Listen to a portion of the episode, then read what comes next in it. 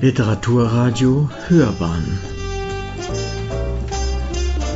Abseits vom Mainstream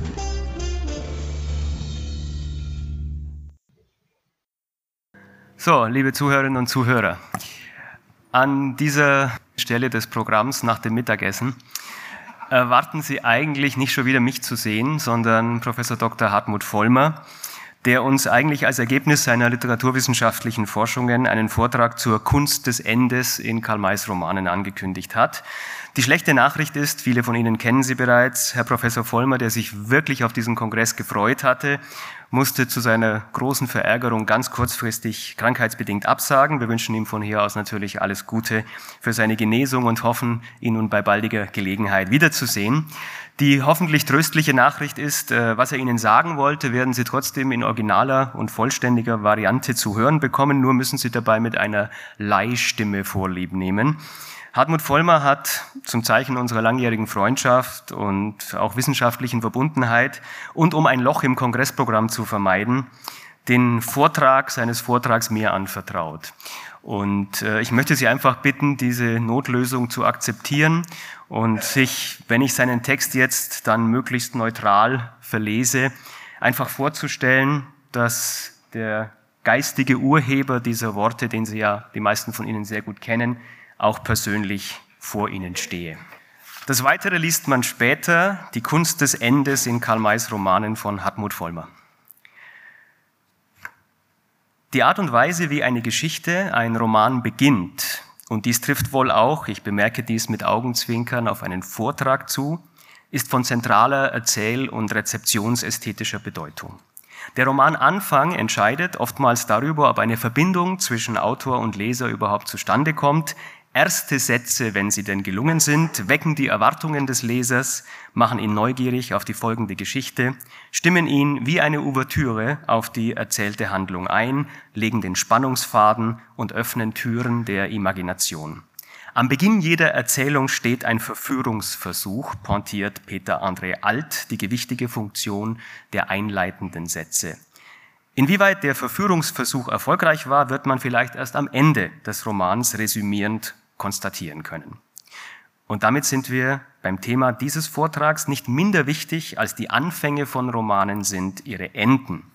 Verschaffen die Anfangssätze dem Leser einen Zugang zur erzählten Geschichte und initiieren sie ein Lektüreinteresse, indem sie den Leser aus seiner Realität in die fiktionale Wirklichkeit leiten oder auch verführend hineinziehen, so entlassen ihn die Schlusssätze zurück in seine Realität wo er sich nach der Lektüre, wenn sie ihn denn berührt oder gefesselt hat, verändert, bereichert, beglückt, vielleicht auch verstört oder verunsichert fühlt.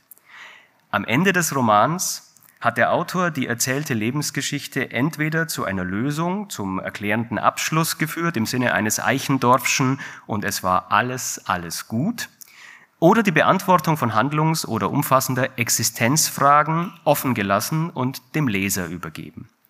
Die Wirksamkeit eines Romans beziehungsweise einer Erzählung nach der Lektüre, das heißt in der Realität des Rezipienten, hängt also oft ganz wesentlich von den letzten Worten eines Textes ab, die gewissermaßen nachhallen, dem Leser mit auf den Weg gegeben, vielleicht als eine Botschaft oder Erkenntnis von ihm weitergetragen werden, möglicherweise über den Lesegenuss und die Motivation zu weiterer Lektüre entscheiden. Wie die Romananfänge, so sind auch die Romanenden bereits mehrfach wissenschaftlich untersucht worden. In meinem Vortrag werde ich keine breite, allgemeine typologische Studie zu letzten Worten in epischen Werken vorstellen.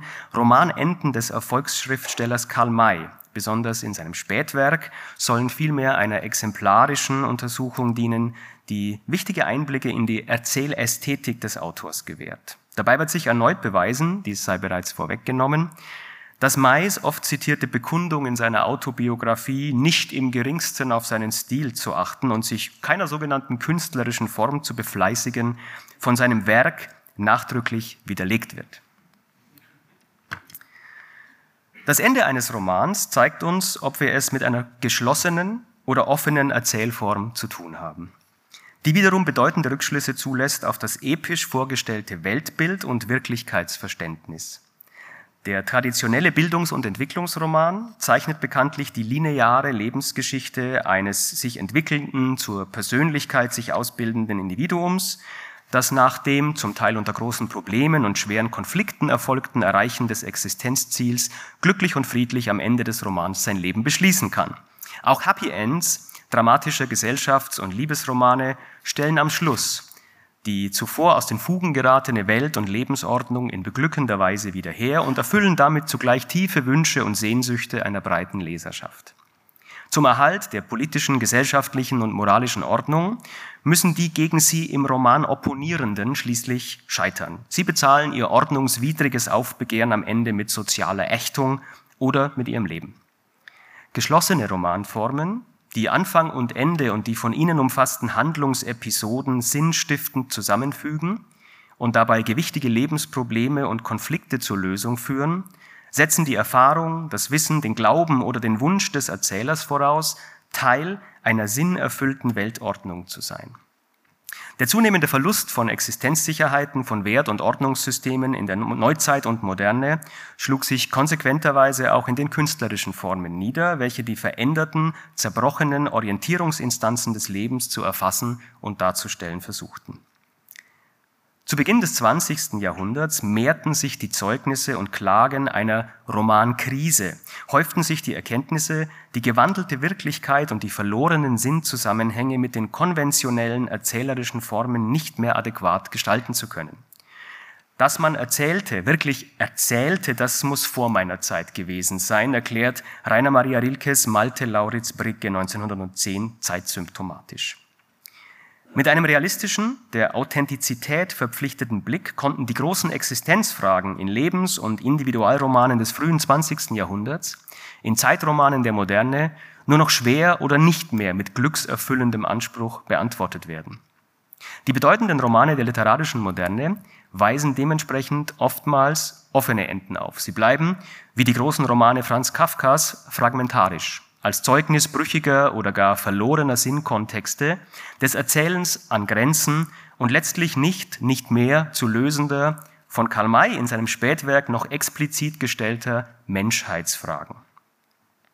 Wenn heutige anspruchsvolle Romane sich gerade durch offene Enden auszeichnen und mit Erzählschlüssen in postmoderner Weise spielerisch fiktional experimentieren, dann ist dies die Konsequenz einer Realitätsorientierung, die konfliktlösende und Lebensfragen beantwortende Happy Ends nur aus der Trivialliteratur rekrutieren kann.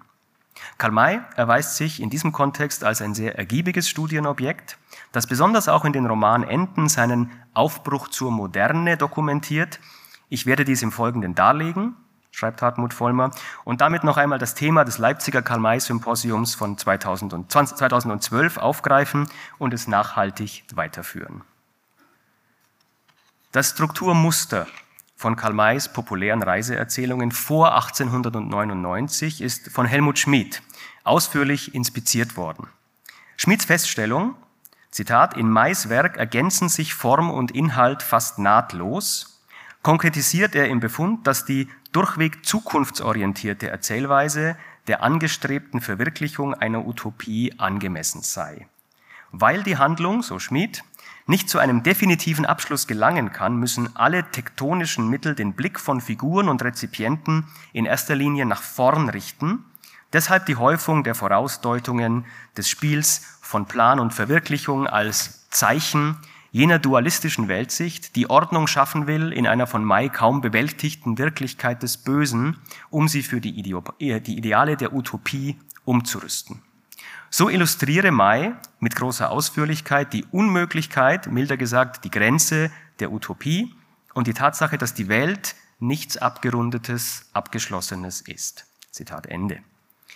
Dieses erzählerische Scheitern einer utopischen Zielsetzung lässt sich an den Romanenden Karl Mays erkennen. Hatte schon Gerhard Neumann 1993 im Jahrbuch der Karl-May-Gesellschaft die Kunst des Anfangs in Karl Mays Romanen untersucht und herausgestellt, so ist bei näherer Betrachtung auch von einer Kunst des Endes in Karl Mays Romanen zu sprechen, die ich im Folgenden zu belegen versuchen werde.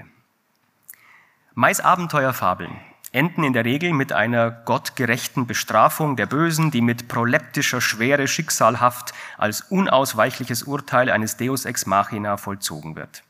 Diesem Finale gehen bekanntermaßen vielerlei Verbrechen voraus, Siege und Niederlagen, Irrungen, Wirrungen, Zweifel und Gewissheiten, Komik und Tragik, Lebensverluste und lebensrettende Bekehrungen, Höllenstürze und Himmelfahrten. Bei zyklisch angelegten, auf mehrere Bände angerichteten, ausgerichteten Romanen, die in der Buchfassung das Erzählprinzip spannend fortgesetzter Abenteuerepisoden der zuvor publizierten Zeitschriftendrucke darbieten, oft in Form des heute vor allem in Film- und Fernsehserien beliebten Cliffhanger-Verfahrens, muss der endgültige Showdown kontinuierlich spannungsbewahrend hinausgeschoben werden. Aber auch bei reduzierten Abenteuerszenarien ist am Ende des Romans der Sieg der bzw. des Guten oft nur ein scheinbarer, temporärer, was der von Helmut Schmidt konstatierten zukunftsorientierten Erzählweise und der scheiternden Ideale der Utopie Mais entspricht.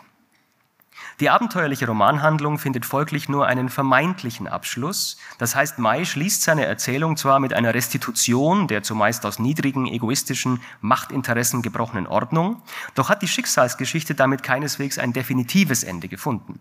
Dies führt dazu, dass immer wieder neue Abenteuerreisen angetreten werden müssen, die allerdings nicht in einer stereotypen Repetition erfolgen, sondern spezifische, für May konstitutive Erzählmotive wie Überfall und Verfolgung, Gefangennahme und Befreiung, Anschleichen und Belauschen, Täuschung und Entlarvung zählerisch, erzählerisch geschickt äh, variieren, wodurch das offenbar immer gleiche Originalität gewinnt. Die zur Strecke gebrachten Schurken, die ihre göttlich gerechte Bestrafung zuvor häufig selbst heraufbeschworen haben, treten in anderer, variierter Gestalt wieder auf. Dies trifft auch auf die Figuren des Guten und ebenso auf die sogenannten gebrochenen Charaktere zu. Im Grunde begegnen wir bei Mai also einem Reigen multipler Persönlichkeiten, die in die Rollen eines festen Ensembles schlüpfen, um das einzige oder präziser einzigartige Schauspiel des Lebens immer wieder neu zu inszenieren. Autobiografisch-psychologisch mag man diese stetigen Neuansätze des Erzählens als Konsequenz niemals endgültig zu lösender psychischer, ja traumatischer Konflikte erklären. Erzählästhetisch werden hier Helmut Schmidts Beobachtungen zum Strukturmuster von Maiswerken evident, die sich in den Romanenden förmlich verdichten. Signifikanterweise enden die Romane Mais häufig mit einem Aufbruch in das weitere, zukünftige Abenteuer mit einer Fortführung der erlebnisreichen, gefahrenvollen, spannenden Reise, wodurch der Leser zur weiteren, spannungsverheißenden Lektüre motiviert werden soll. Während der erste Band des Orientzyklus durch die Wüste in lakonischer Offenheit endet, dann ritten wir denselben Weg zurück, den wir gekommen waren, kündigt der Autor in Von Bagdad nach Stambul schon deutlicher ein nächstes gefährliches Erlebnis an und weckt durch eine unkonkrete Andeutung beim Leser eine spannungsreiche Erwartung. Ich hatte geglaubt, Edrene in der Richtung nach Philippe verlassen zu können, nun aber ging es anders, nach Westen zu, an der Arda hin, größeren Anstrengungen und Gefahren entgegen, als wir ahnten. Gedankenstrich, Gedankenstrich, Gedankenstrich. Weniger spannend, aber ebenso zukunftsorientiert. Westwärts schließt der Band durch das Land des Chiptaren und dann ritten wir davon, meist über ungebahnte Wiesen dem Westen zu. Mit einem ähnlichen, aber impulsiveren Aufbruchsritt, diesmal von Winnetou und Old Shatterhand, endet der erste Band der Trilogie Satan und die Chariot. Und so flogen wir denn, beide gleich gut beritten und zunächst eine südliche Route einschlagend, in den frischen Morgen hinein. Gedankenstrich, Gedankenstrich, Gedankenstrich. Die vom Ich-Helden angestrebten und erreichten Reiseziele als Kulminationsorte des Abenteuers setzen der erzählten Handlung demnach nur ein vorläufiges Ende, beziehungsweise sie markieren lediglich eine Zwischenstation für das weitere spannende Geschehen. Ein genauer Vergleich, in welcher Weise May die Romanenden der Zeitschriften Erstdrucke in der späteren Buchfassung korrigiert hat, wäre sicherlich interessant und ertragreich, kann an dieser Stelle aus zeitlichen Gründen allerdings nicht geleistet werden. Auffällig sind in diesem Zusammenhang aber die Textveränderungen in Durchs wilde Kurdistan, mit denen die zunächst recht gespenstisch auftretende Greise Kurdin Mara Durime zur hehren Leitfigur des Spätwerks Kalmais entwickelt wird. Maradurimes geheimnisvolles Geschenk für Karabenemsi, ein rätselhaftes Amulett am Ende des Bandes, ist bereits ein vorausweisendes Zeichen für das spätere symbolisch-allegorische Schreiben. Das der Buchfassung des zweiten Bandes von Im Reiche des Silbernen Löwen hinzugefügte Schlusskapitel Ein Rätsel widmet Mai der nun gewandelten Maradurime. Diese trägt am Ende für den Ich-Helden Karabenemsi in dessen Notizbuch zukunftsbedeutsame Worte ein, die die Macht der Sprache, der Schrift, der Literatur demonstrieren und gibt dazu die Erklärung, Zitat, wenn du dich in einer Not befindest, von welcher du glaubst, dass sie sich auf diese Schrift beziehe, so sprich diese Worte aus oder zeige sie. Sie enthalten ein Geheimnis, welches ich dir jetzt verschweige, weil du es erst später erfahren darfst. Es ist das Geheimnis meines stillen, segensreichen Wirkens, das Geheimnis meines Lebens. Zitat Ende. Nach dem Abschied und dem Aufbruch der Helden zum Weiterritt schließt das Buch mit dem märchenhaften Satz, doch erreichten wir glücklich unser Ziel. Ich könnte jetzt jedes Mal sagen, Gedankenstrich, Gedankenstrich, Gedankenstrich, das lasse ich künftig weg. Ja. Das Rätsels Lösung, die Erklärung des Lebensgeheimnisses Maradurimes, bleibt allerdings trotz der, des glücklichen Erzählendes offen. Sie wurde für Mai zu einer Aufgabe für das Spätwerk. Die Romanenden in Mais Spätwerk sollen nachfolgend besonders betrachtet werden da sich die zukunftsorientierte Erzählweise des Schriftstellers hier erstaunlich konsequent und modern darstellt. Mit dem 1899, kurz vor der Orientreise abgeschlossenen Roman Am Jenseits leitete May die Phase einer literarischen Neuorientierung eines symbolisch-allegorischen Schreibens ein, das sich mit der Losung Empor ins Reich der Edelmenschen hoher ästhetischer und ethischer Ziele zu verpflichten suchte. Seinen Verleger, Friedrich Ernst Fesenfeld, ließ May im März 1899 wissen, dass er jetzt mit Am Jenseits beginne, mit seinen eigentlichen Absichten hervorzurücken.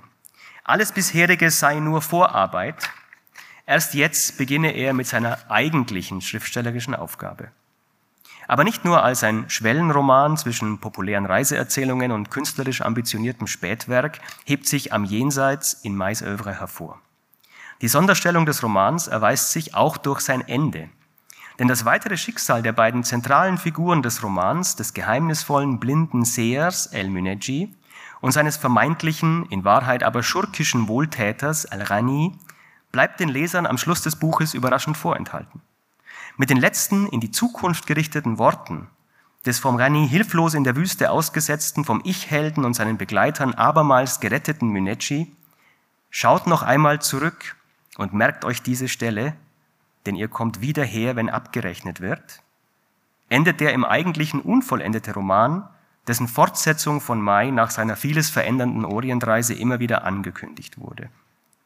Ich habe bereits in meiner größeren monografischen Untersuchung von Am Jenseits vor fast 40 Jahren die Überzeugung vertreten, dass der Roman trotz des wiederholten Fortsetzungsversprechens von Mai gar nicht vollendet werden konnte resultierend zum einen aus einer allgemeinen Zeitnot des in seinem letzten Lebensjahrzehnt zunehmend mit Presseangriffen und Prozessen konfrontierten Autors, zum anderen aber auch und besonders aus seinen zur erzählerischen Verarbeitung drängenden, für ihn aber nicht letztgültig zu lösenden inneren Konflikten. Dem expressionistischen Schriftsteller Robert Müller gegenüber hatte May die Unmöglichkeit einer Fortsetzung des Jenseitsromans eingestanden, indem er betonte, dass das Buch an Grenzen spiele mit dem folgenden Band im Jenseits komme er dann hinüber.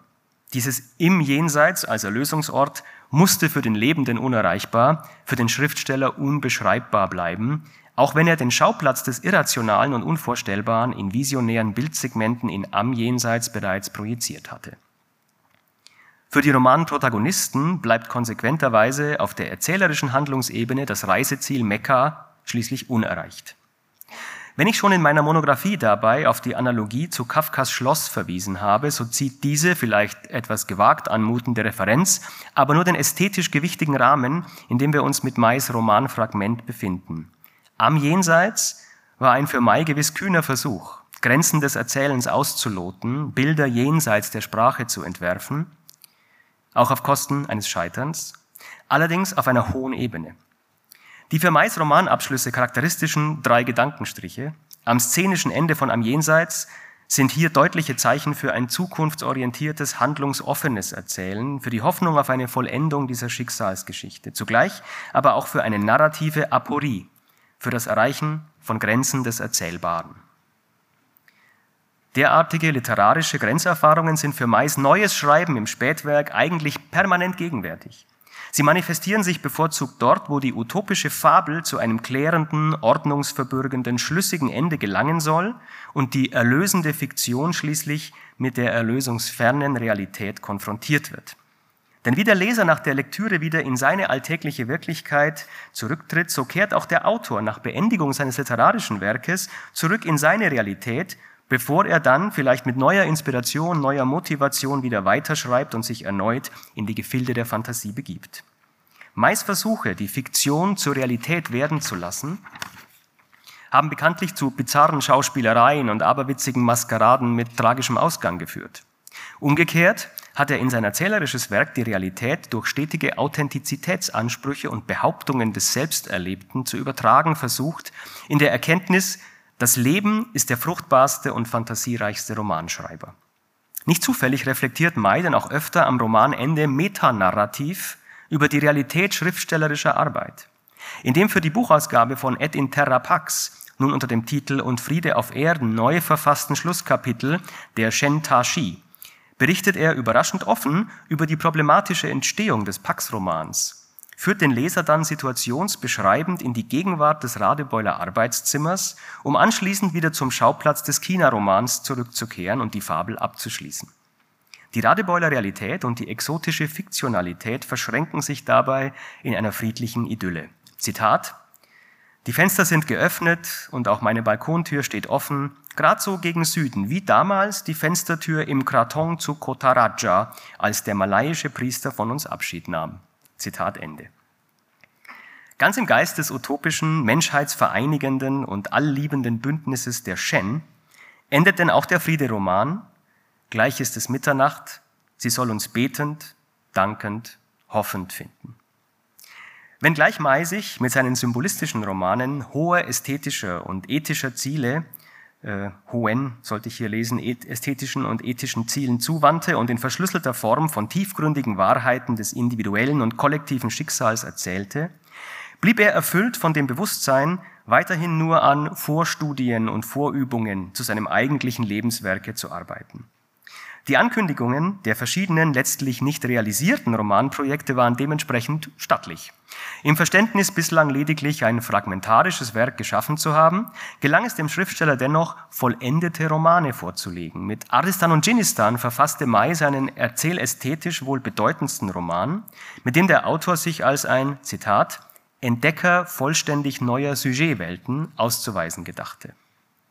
Die in diesem Werk erzählte Mission des von der Friedensfürstin und Menschheitsseele Maradurime ausgesandten Ich-Helden, den Mai nun allegorisch als Menschheitsfrage verstanden wissen wollte, zwischen dem Tiefland Ardistan, dem Reich der Gewaltmenschen, und dem Hochland Dschinnistan, dem Reich der Edelmenschen, Frieden zu stiften, ist am Ende zwar erfüllt, bleibt aber dennoch als ein ewiger Auftrag der Humanität bestehen.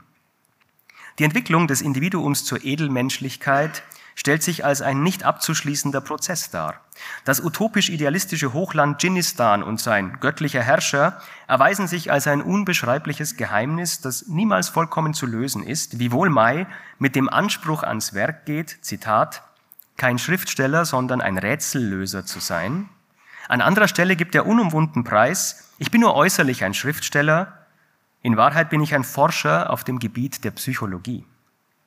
Die Arbeit eines traditionellen Schriftstellers erschien May für seine hohen Ziele, für die Lösung tiefer, elementarer Menschheitsfragen ganz offensichtlich zu begrenzt. Näher lag ihm ein universalistisches Verständnis, wie es klassisch idealisierte und romantische Autoren repräsentierten. Fand er im Idealismus der Klassik, besonders in seinem Lieblingsschriftsteller Friedrich Schiller, das Vorbild höchster Kunst so verbindet ihn die zukunftsorientierte Erzählweise und die fragmentarische Offenheit seiner Texte durchaus auch mit der progressiven Universalpoesie der Romantik. Der von May im Spätwerk erforschte Mensch, dies gilt paradigmatisch für seinen fortwährend reisenden Ich-Helden, sieht sich bei seiner Persönlichkeitsentwicklung auf einer unentwegten Suche nach neuen, fernen, hohen Zielen. Er ist immer unterwegs, befindet sich auf einer stetigen Lebensreise, die aufwärts zu führen hat. So verwundert es sicherlich nicht, dass May seinen Roman Ardistan und Dschinnistan am Ziel der erfolgreichen Missionsreise des Ich-Erzählers dennoch offen enden lässt. Ich zitiere, der Friede war geschlossen, und zwar für ewige Zeit. Einige Monate später ging das erste Schiff den Fluss hinab. Es hieß Maradurime und leitete die neue, von jetzt an nicht wieder unterbrochene Verbindung zwischen Al-Had und den abwärts liegenden Gegenden ein.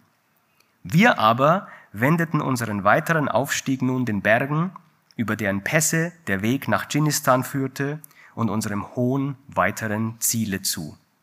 Zitat Ende.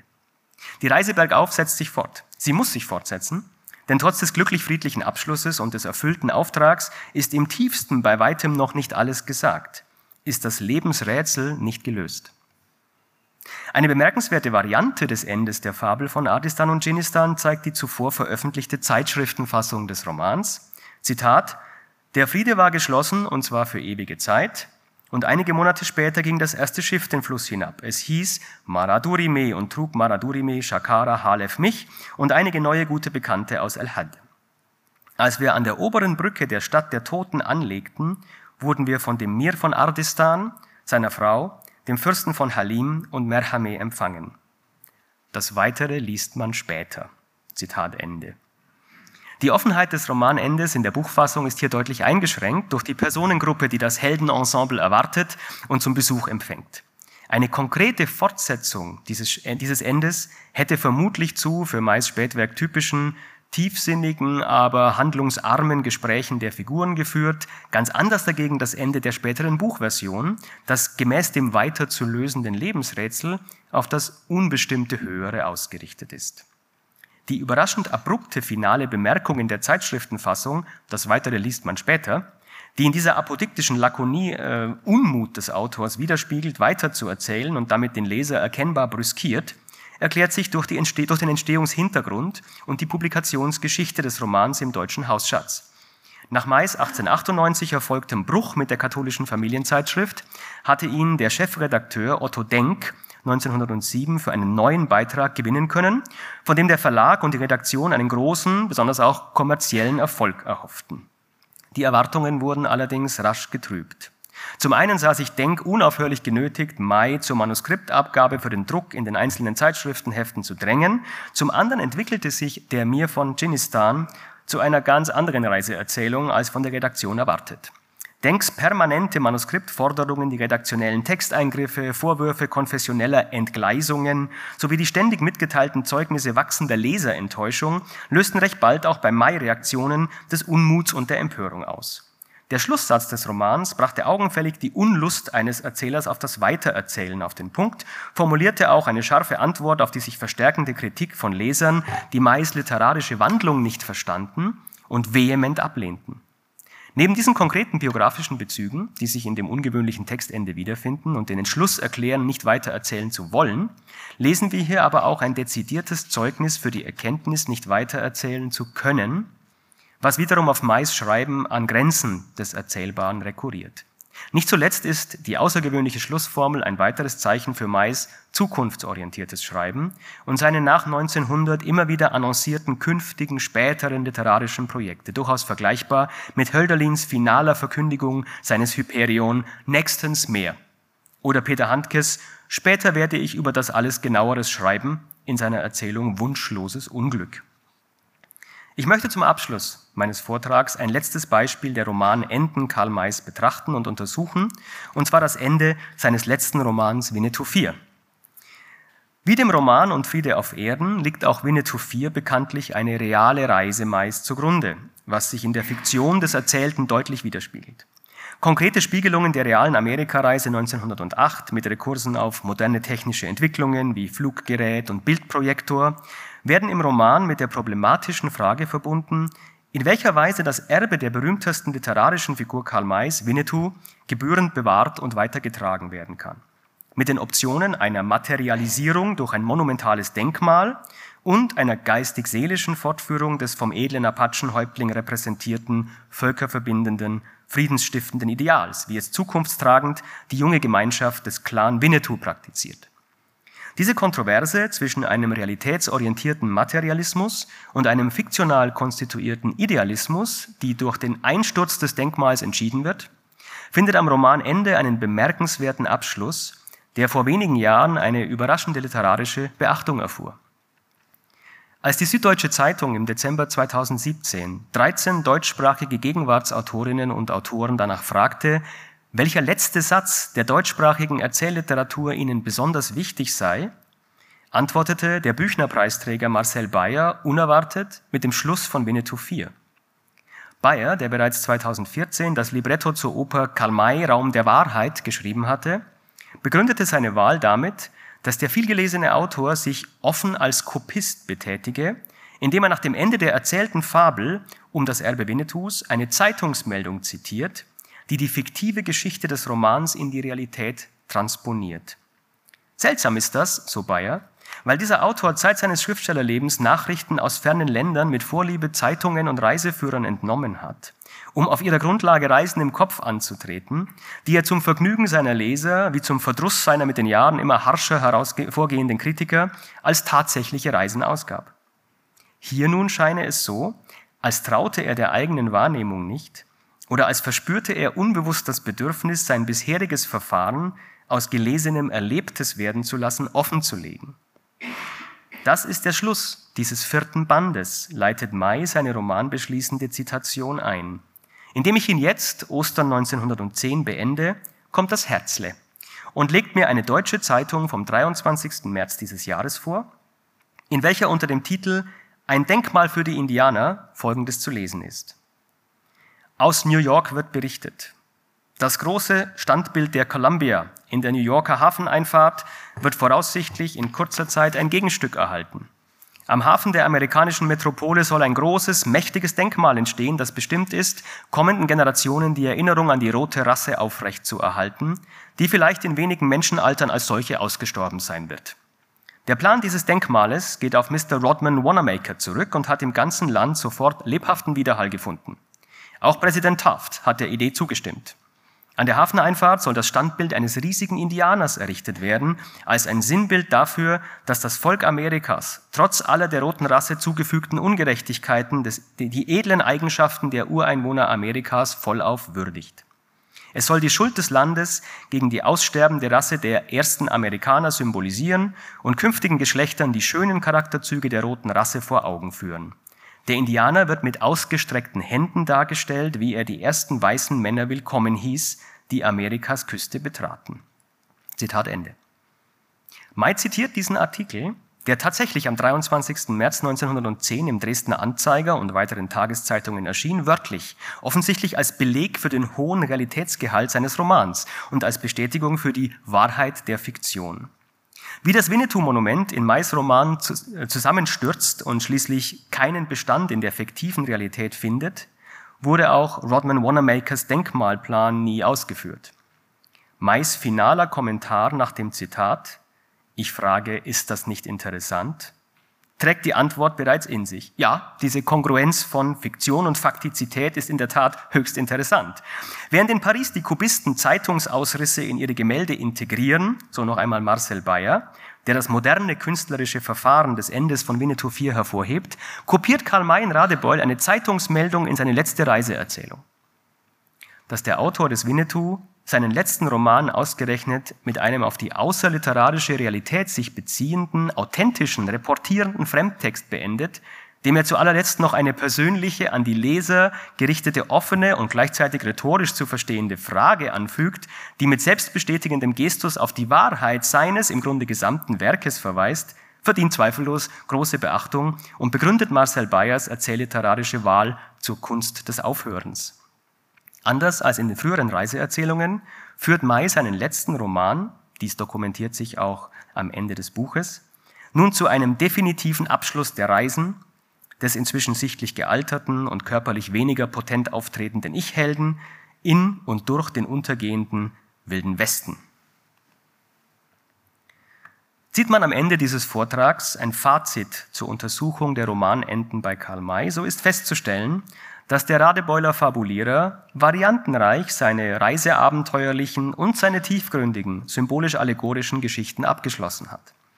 Mais Romanenden haben sich als wichtige narrative Segmente gezeigt, die grundlegende Erzählmuster des Schriftstellers konzentrativ finalisieren. Die These Peter von Matz, der Stil eines Ganzen verdichtet sich im stilistisch perfekten Abgang, wird von May mit zahlreichen Beispielen belegt. Bemerkenswerterweise beendet er seine Romane oftmals in Form einer scheinbaren Geschlossenheit, die sich durch das zukunftsorientierte, utopische Ideale verfolgende Erzählen jedoch weitet und öffnet. Gilt die Kongruenz von Form und Inhalt als ein wesentliches Kriterium für die künstlerische Qualität, so entsprechen die Gestaltungsformen von Mais Romanenden den niemals endgültig zu beendenden Abenteuerfahrten des Ich-Helden, die als unentwegte Lebensreisen zu deuten sind, als stetige Versuche, den auf Reisen sich stellenden Existenz- oder in der Sprache Mais Menschheitsfragen Antworten zu geben und Rätsel des Seins zu lösen. Mit seinen offenen oder geöffneten Enden, die aus der Intention und dem Stoff des Erzählens resultieren, erweist sich May als ein moderner Autor, der die Unabschließbarkeit utopischer Weltprojektionen, das Schreiben am Unendlichen bezeugt und bis an die Grenzen des Erzählbaren gelangt. In Ratgebern und Handbüchern zur Präsentationskompetenz, zu einer Kunst des Vortrags begegnet man immer wieder auch der zentralen Frage, was zu einem guten Schluss gehöre. Ich denke, viele von Ihnen mussten sich dieser Frage bereits stellen und haben sie sie für sich auch vielleicht schon beantwortet. Am Beispiel Karl Mays haben wir jedenfalls erkennen können, was zu einem gelungenen erzählerischen Schluss zählt. Mays umfangreiche Münchmeier-Romane, die aus Zeitgründen hier gar nicht berücksichtigt worden sind, bemühen sich mit allen Mitteln der Kolportage und den Leserwünschen gemäß nicht zufällig um ein gutes, ein glückliches Ende. Die Titel der Schlusskapitel sind hier unmissverständlich. Während das Waldröschen nur sachlich lapidar das Ende, der Weg zum Glück den Schluss ankündigt, verspricht der verlorene Sohn ganz volkstümlich Ende gut, alles gut. Der Roman Deutsche Herzen, deutsche Helden zum guten Schlusse. Vielleicht halt besonders das sprichwörtliche Versprechen des verlorenen Sohnes noch nach, Ende gut, alles gut. Wenn das Ende gut ist, ist oder war alles gut. Aber sollten wir hier nicht eher ein Fragezeichen setzen? Wir können jedenfalls auch hier noch einmal ein Plädoyer für die große Bedeutung von Romanenden heraushören. Ich will mich nun um ein gutes Vortragsende bemühen, schreibt Hartmut Vollmer, indem ich hoffend, dass ich Sie in der vergangenen Dreiviertelstunde, ich glaube, ich habe schneller gelesen, nicht gelangweilt habe, Ihnen also nicht ungehörig die Zeit gestohlen habe, einen Schlusspunkt setze, also Punkt. Das Weitere, meine Damen und Herren, liest man später, nämlich im Jahrbuch der Karl-May-Gesellschaft, schwarz auf weiß. Ich danke Ihnen für Ihr geduldiges Zuhören und ich schließe mich an. Applaus für Hartmut Vollmer.